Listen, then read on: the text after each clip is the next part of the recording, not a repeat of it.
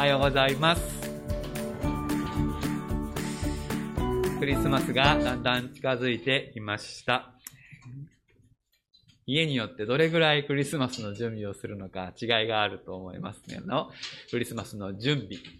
えーもうバッチリという家から全然やってないっていう家もあるかもしれませんけれど、まあ皆さん、多分僕の子供の場合はアドベントカレンダー作りをして、アドベントカレンダーを置けばもうクリスマス OK みたいな風になるかもしれません。えーまあ他にもクリスマスツリーをですね、あの家に飾るというお家もあるでしょう。クリスマスツリー出して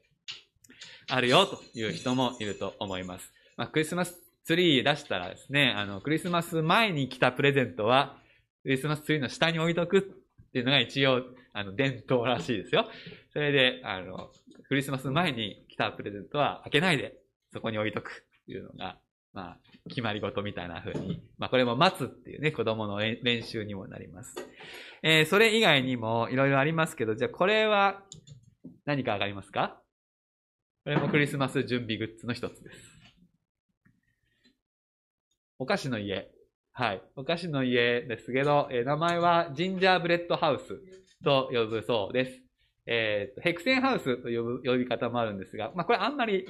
あの、言葉的にいい名前じゃないんで、ジンジャーブレッドハウスが、あの、いいかなと思います。ジンジャーブレッドはわかりますかね？あの、生姜を練り込んだクッキーのことで、まあ、好き嫌いはあるかもしれませんが、まあ、この季節はね、ジンジャーをね、こう、摂取すると、体にもいいですから、まあそんな意味もあって、えーこう、生姜を混ぜ込んだクッキーを作って、まあ、それでこう、お菓子を作る、の家を作るっていうのが、あの、ある地方ではやるようですね。あの今、日本でもこうこういうキットが売ってたりします。で、この、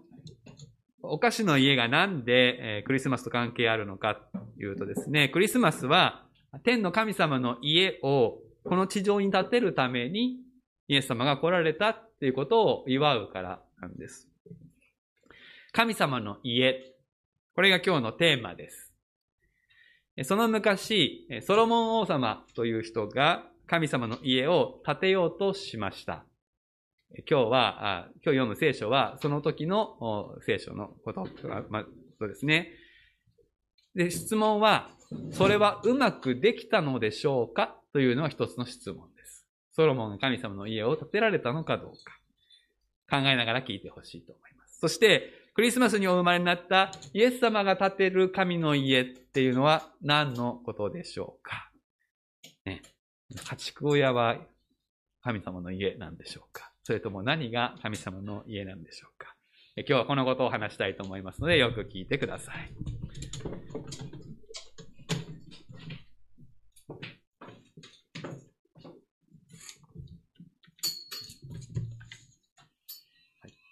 では、聖書をお読みいたします。えー歴代史第2、6章12節から21節まで、旧約聖書の761ページになります。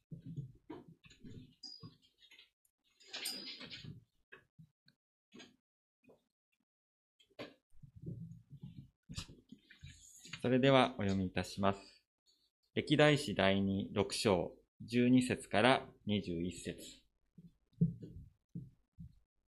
彼はイスラエルの全改宗の前で、主の祭壇の前に立ち、両手を伸べ広げた。ソロモンは長さ5キュピト、幅5キュピト、高さ3キュピトの聖堂の足台を作って庭の中央に据えていたので、その上に立った。そしてイスラエルの全改宗の前でひざまずき、天に向かって両手を伸べ広げて、こう言った。イスラエルの神、主よ、天にも地にも、あなたのような神は他にありません。あなたは心を尽くして見舞いに歩むあなたのしもべたちに対し、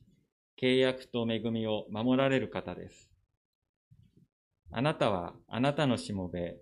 私の父ダビデに約束されたことをダビデのために守ってくださいました。あなたは御口を持って語り、また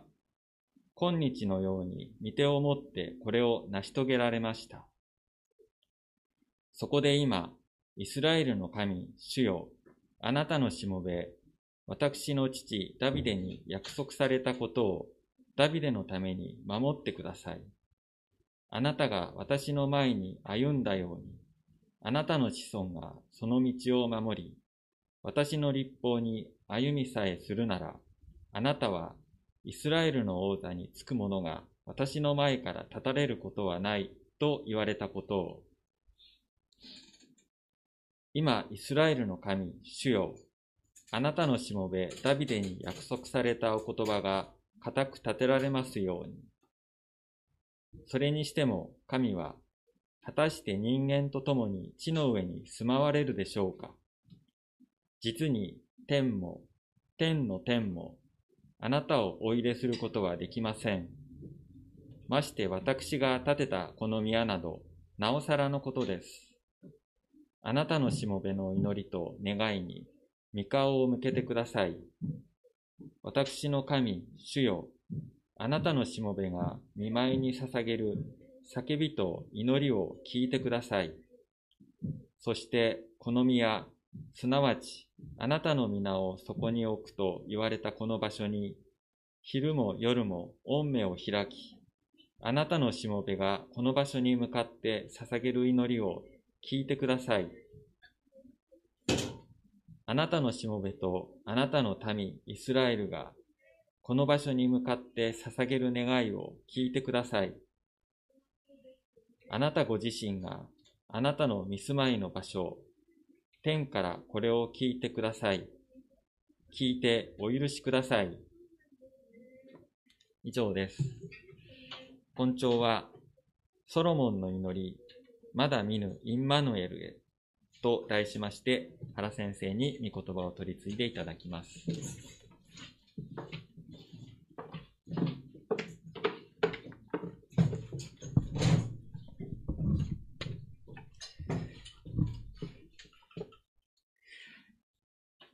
いにしえの昔のアドベント、救い主の到来を待ち望むイスラエルのアドベント、その時に与えられていた御言葉、歴代史、そしてそこに収められた王たちの祈り、そこから新しいアドベント、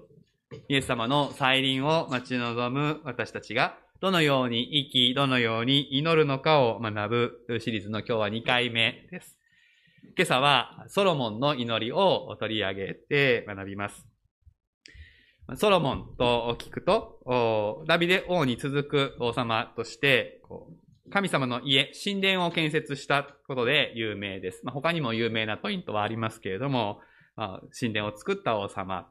そしてこの神殿のことをソロモン神殿と呼ばれたりする場合もあります。そして今開かれている御言葉は、この神殿建設が完了して、その封建式で捧げた祈りの言葉。まず最初に確認をしたいのは、この出来事が先週取り上げたダビデへの神様の約束、ダビデ契約に従って起こった出来事であるということです。ダビデ契約、耳慣れない言葉かもしれませんけれども、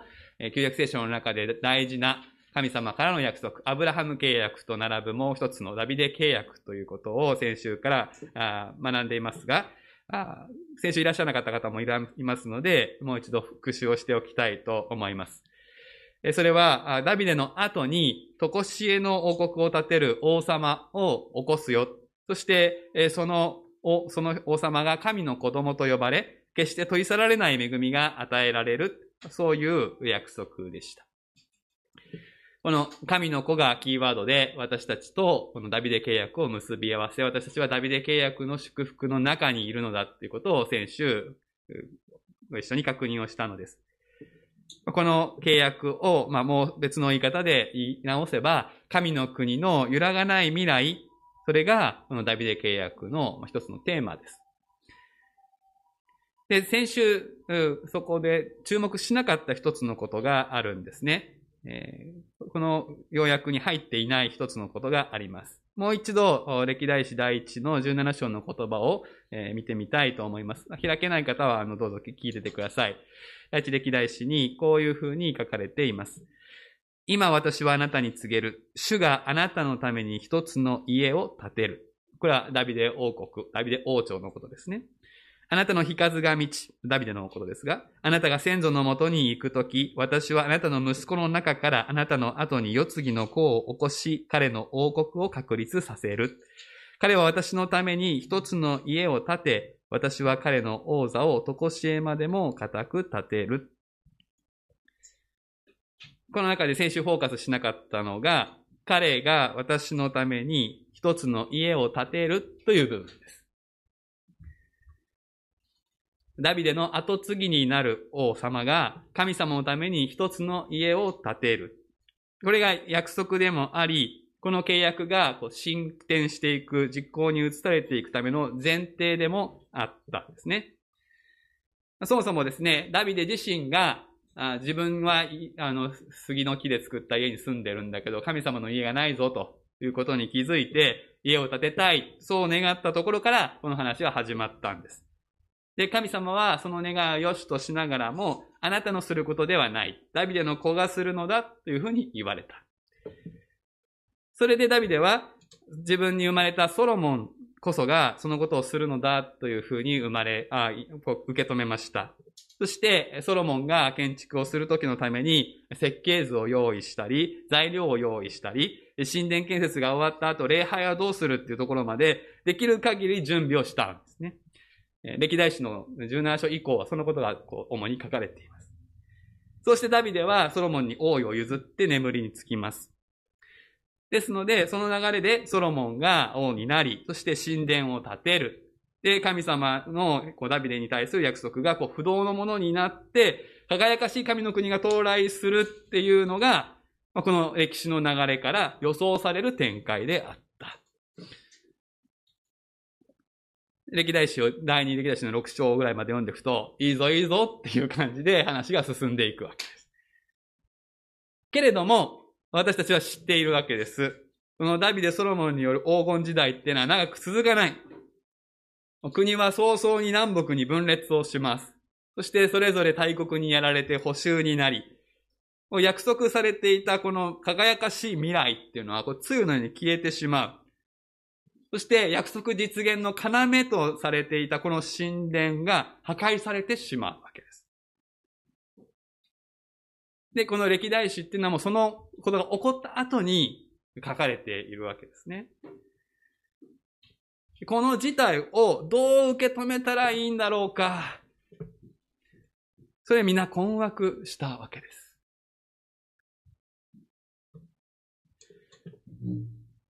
神様は約束を守る方じゃなかったのか。詩篇にはこの衝撃を嘆く祈りが随所にあるわけです。きっとイスラエルのある人たちはこう考えたでしょう。だからもうこの神様はダメだ。信じない。って言って、神様を捨てた方もいたでしょう。神様は約束を途中でやめたっていう方なのかって残念に思った人もいたでしょう。でも、いや、神様は約束を守る方だって固く信じた人たちもいました。そういう人たちの一人が歴代史の著者です。神様は約束を守られる方なのに、今目の前には約束とは程遠い現実があるとすればどう考えたらいいのか。古の信仰者は絶望の闇の中に光を探す。そして歴代史の著者は語り継がれてきた物語をもう一度見直すんです。そして聞かされてきたソロモンの口に与えられた祈りに希望の光を見出す。驚くべきことを見出すんです。その鍵となる言葉が18節の御言葉です。お読みします。それにしても、神は果たして人間と共に地の上に住まわれるでしょうか？実に天も、天の天も、あなたをお入れすることはできません。まして私が建てたこの宮など、なおさらのことです。この言葉、どういう言葉、どういう意味でしょうか？私は、まあ、今回のメッセージを用意するまで、まあ、ここ何度も読んだことがあったわけですけど、これは、ソロモンのこう謙遜を示す祈りであるというふうに思っていました。つまり神様は確かに、ソロモンの建てた神殿の中に閉じ込められるようなサイズの方ではない。けども、まあ、神様ある意味で身を低くして、この家にお住まいくださったんだというふうに理解をしていたわけです。が、改めて読み直してみて気づいたんですが、これはソロモンの謙遜ではなくて、全く事実その通り、今目の前に新しく建てられたこの神殿は神の家になり得ないということを語っている。そのように読むことがふさわしいと学びました。つまりここでソロモンは何をしているかというと、言ってみれば詫びてるんです。神様がダビデに与えた約束というのは、ダビデの世継ぎが起こされるという約束。これが一段目。一段目。で、この世継ぎの子が神の家を建てるという約束。これが二段目。で、そして王国の未来が常しえに揺らがないものになるっていう約束の三段構え。こうなっていたわけですね。で、神様はお約束に従ってダビデの子ソロモンが起こされます。彼は自分が約束の子だというふうに自覚をしている。そこでこう祈っていますね。あなたはあなたの島私の父ダビデに約束されたことをダビデのために守ってくれました。くださいました。あなたは見口を持って語り、また今日のように見てを持ってこれを成し遂げられました。第一段階について感謝している部分です。自分が今王として仕事をしているのは、神様の約束と歴史を動かす見てによるのだ。サウル王様という王様の代は一代で終わったわけですけど、ダビデ王家はそうならなかった。契約の第一段階は、もう成就したということをソロモンは祈っています。けれども、第二段階、神の家を建てるということは、父ダビデの志を受け継いでできる限りのことをしたんだけれども、それは不十分だったということを彼はここで認めているんですね。大きさにおいても、建築技術においても、使用する建材についても、その当時考えられる最上のものを、最高級のものを全て投入したっていう自負はそのもにありました。どんなものが使われたかって歴代史の前半に書かれています。そして、その結果、神様の臨在を示す栄光の雲。それは宮に満ちた。で、私はかつて、これ宮に満ちたので、神様はここに住むことになったんだというふうに理解をしていたんですけれども、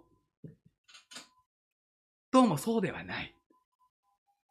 そこに神様の臨在はあるけれど、神様ご自身がそこを家となさってはいない。まあ、ある意味ソロモンは、ここに神様の家を作るぞと作ったつもりだったんだけれども、いざ出来上がったものと神様の大きさを比較したときに、全然足らないということに、まあ、気づいた、悟ったということですね。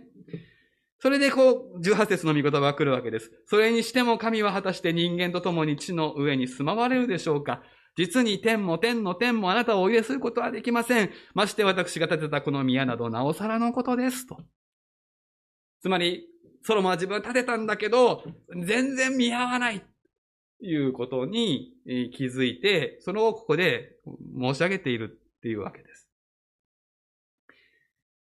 で、一歩引いて私たちがこれを見ると、いや、そもそも神殿は所詮シンボルだから、そこまで真に受けなくてもいいんじゃないか。神様は宇宙より大きいんだから、そんな物理的な神の家を実際に建てることなど誰にもできないじゃないかと。神様もそこまでのことをね、ソロモン、ダビデに期待してなかったんじゃないかと、そう考えるかもしれない。でも、ソロモンはそう思ってない。彼は本気で取り組んで、限界に直面して、そして祈るほかなかった。そしてこのままでは、ダビデに約束された、とこしえに揺らがない王国というダビデ契約が前に進まないということを彼は案じているわけですよ。1、2、3ってステップで進んでいく約束の第2段階が頓在すると、第3段階はありえないわけです。それで彼は、このダビデ契約とは別のところで神様が言ったことを引き合いに出して祈ってるんですね。16節そこで今、イスラエルの神主よ、あなたのしもべ、私の父ダビデに約束されたことをダビデのために守ってください。あなたが私の前に歩んだように、あなたの子孫がその道を守り、私の立法に歩みさえするなら、あなたにはイスラエルの王座につく者が私の前から立たれることはないと言われたことを。歴代史17章のダビデ契約の中にはこういうなんか条件はないんですよ。神様はこうするって三つ言ってるだけなので。でも別のところでダビデに、あの、ダビデの子供たちを立法に歩ませなさいよと。で、そうするなら私の前に立たれることはないよっていうことも言ってるので、ダビデ契約はまあ真ん中がうまくいかないっていうことを自分が理解しているので、そうじゃない別の神様がしてくれた約束をここで持ってきて、ソロモンは私たち王様がこれからやる王と王の子供たちは立法の前に歩むので、どうかこの国を、この王朝を守ってほしいと祈っているわけです。で、18節に来るわけですね。それにしても神は。で、このそれにしてもっていうのが、まあ、日本語の翻訳で、実際はこのヘブル語は単純に理由を表す導入句が使われているので、というのはっていうふうに訳すのは素直な訳なんですね。だからダビデ契約に則っった流れで言うと、神様は約束に従ってダビデの子を起こしました。ダビデの子ソロモンが神様の家を建てました。それをもってとこしに揺るがない王国が確立するってこの3段階の流れなのですが、もしソロモンが自分がやれたと考えていたらですね、今私は投げ、成し遂げましたので、さあ神様これから3段階目よろしくお願いします。って言えばいいだけのことであって、立法に従うとかうんぬんとかでなんか人間側の決意を表明する必要はないわけです。約束ですから。でもそういうふうには祈られていない。ソロモンの方から自分が立法に従って歩むので、イスラエルの王座につくものを絶やさないでくださいと願っている。そして実際歴史はこの通りになっていきます。王様の信仰が維持されている間、王国も維持される。でも王の信仰が崩れるときに王座も脅かされてついに滅びる。ことになるわけです。で、さらに、この建てられた神様の宮に神ご自身が住むことは叶わないので、いや、そうなら、そうだとしても、この宮で、この宮に向かって捧げる祈りが力を持つようにしてくださいとソロモンは祈っています。それが祈りの後半19節あ、ごめんなさい。え20節ですね。この宮、すなわちあなたの皆をそこに置くと言われた場所に、昼も夜も目を開き、あなたのしもべがこの場所に向かって捧げる祈りを聞いてください。祈っています。もしソロモンが本当にこの宮に神が座る、住まわれたというふうに信じていたならば、こういう祈りは不要なわけです。神様がそこにいるわけですから。でも、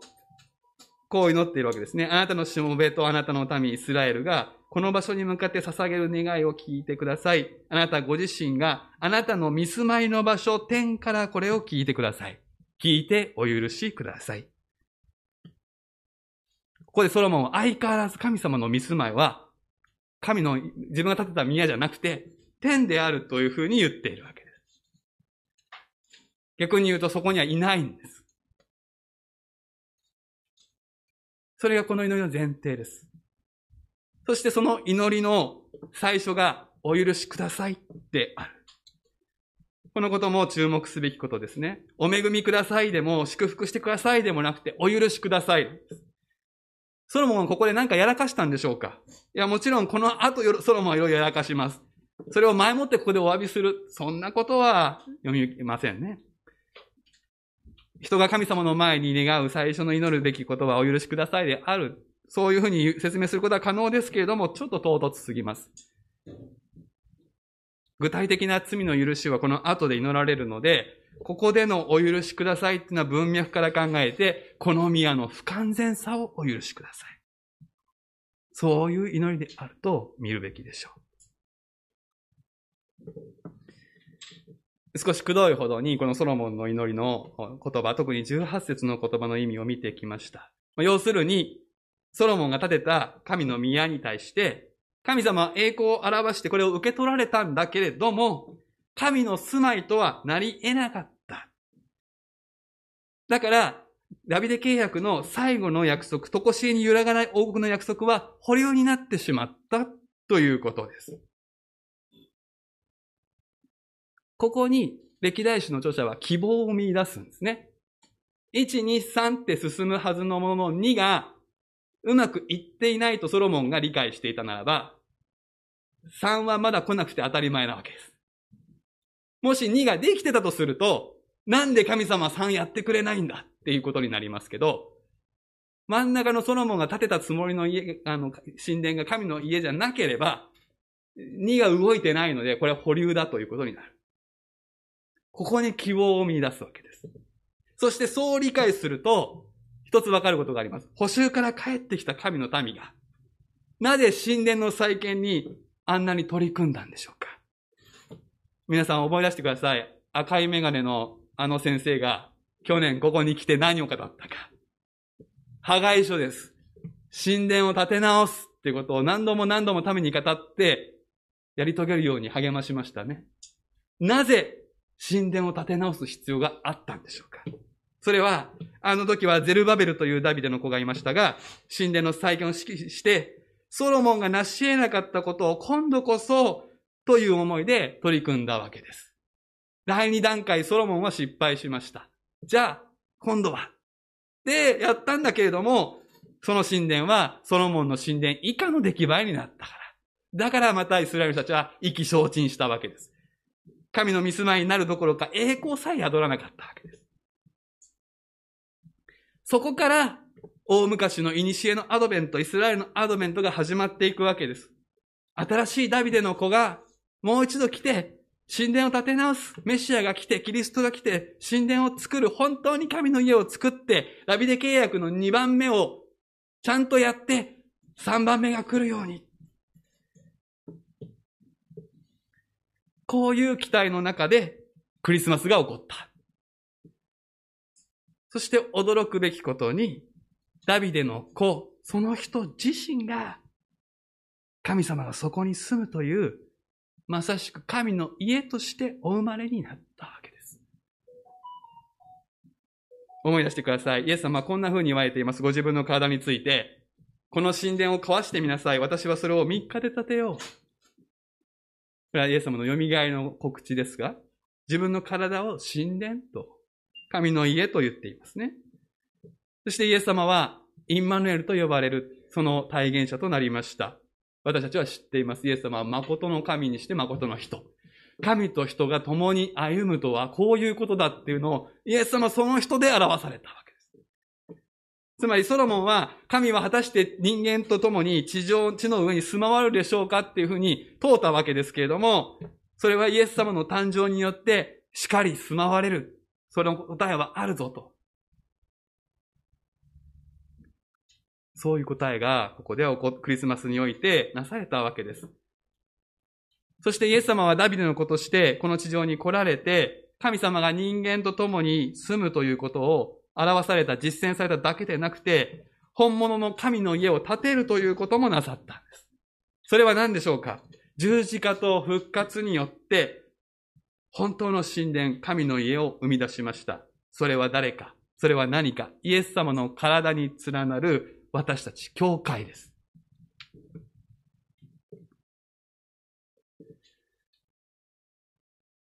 人たちはこのことを二段構えで捉えています。まず、イエス様を信じて、罪を清められた人たち、罪許された人たちのその体が、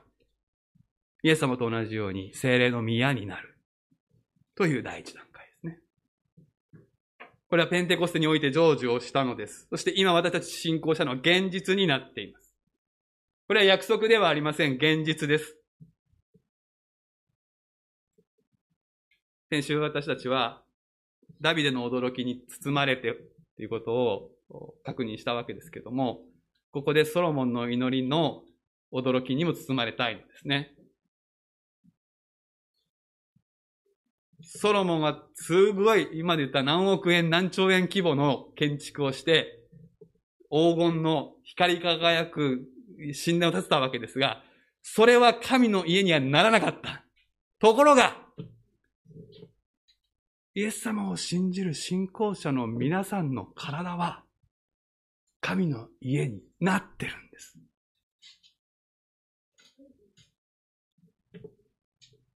ソロモンが建てた建築はもう失われていて見ることはできませんけれども、その前に言ったのは、まあ、立派だと思うほどの、もう見上げる、なんか黄金ですからね。金張りですから。いやーって思うようなものでしょう。でも、そこに神様は住まなかったんです。ところが、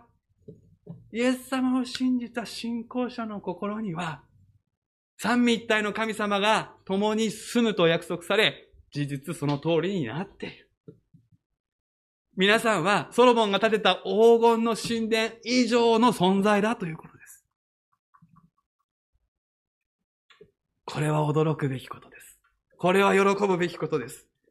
リアルに神様の霊がお住まいになっている。先週ですね、ある方と、まあ、コロナで、あの、いろいろ教会は学んだ、気づかされた、いろんなことを話したんですけど、その中でやっぱり集まることの大切さっていうことを確認をしたんですね。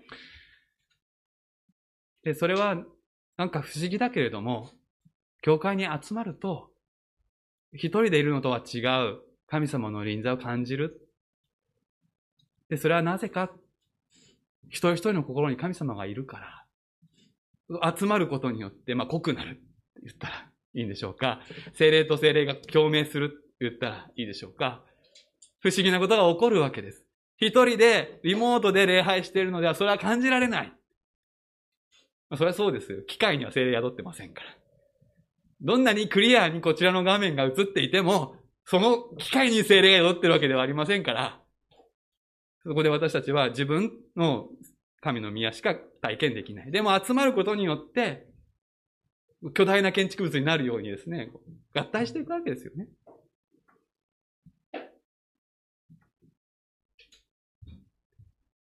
精霊の内住というのは、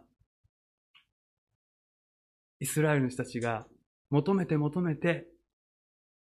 成し得なかった神殿建設の神様の答えなんですね。石の家じゃない。この生きた体に神様は住みたいんだ。だから皆さん、皆さんがどこでも神様に祈れるのは皆さんが神殿だからだっていうことです。あなたのいるところに神様がいると言えるのは、精霊の内住のゆえです。そしてそれは十字架によってあなたの罪が、魂からすっかり清められたからこそ可能になったわけです。神様は清いところにしかお住みになりません。だからソロモンが建てた神殿にも、またデルベルが建てた神殿にも、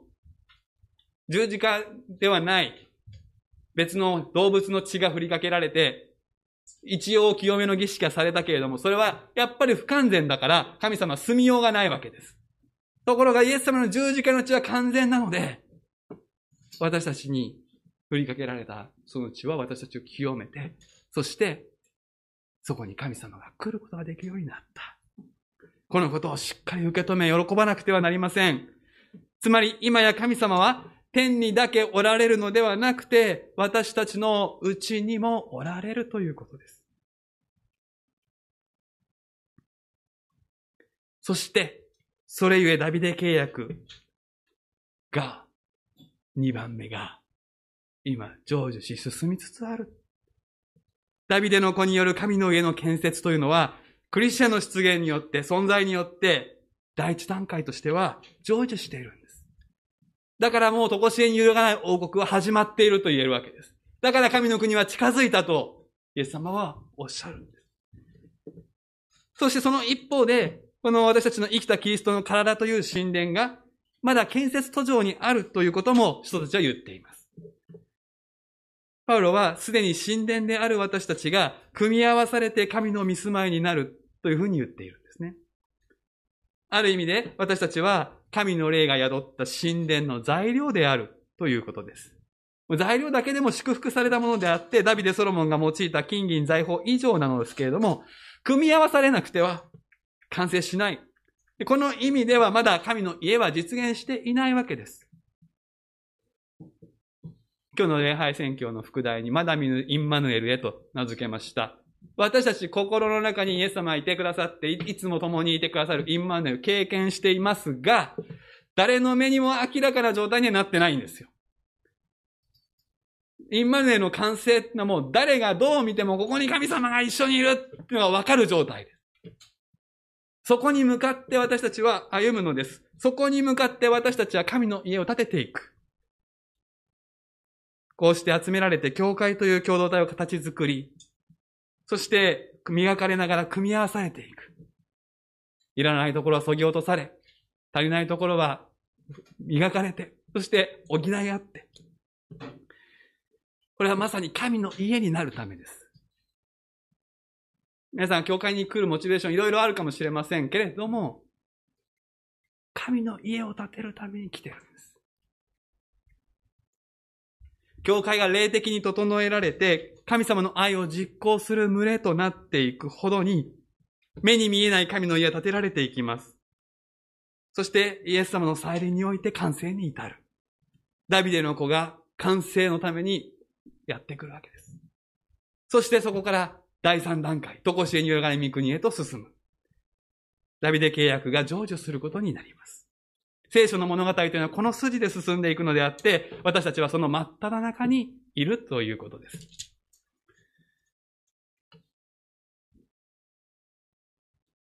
だから私たちはただ、御国が来ますようにと祈って、この新しいアドベント、イエス様の再臨を楽しみに待っているというだけでは足らないということがわかります。自分が神の見栄とされたことを感謝しているだけでも足らないのです。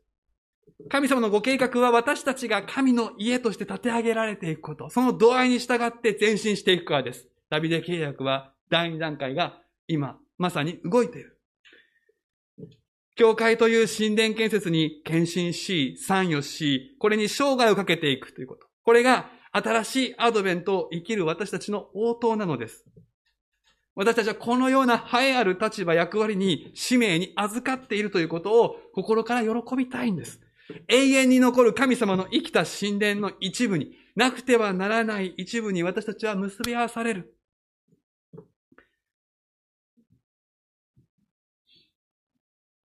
ですからソロモンの祈りは私たちの祈りへと流れていく。私たちはこう祈りたい。それにしても神は、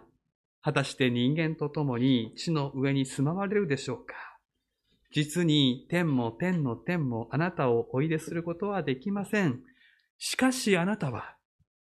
私たちのうちに住むと約束され、そうしてくださいました。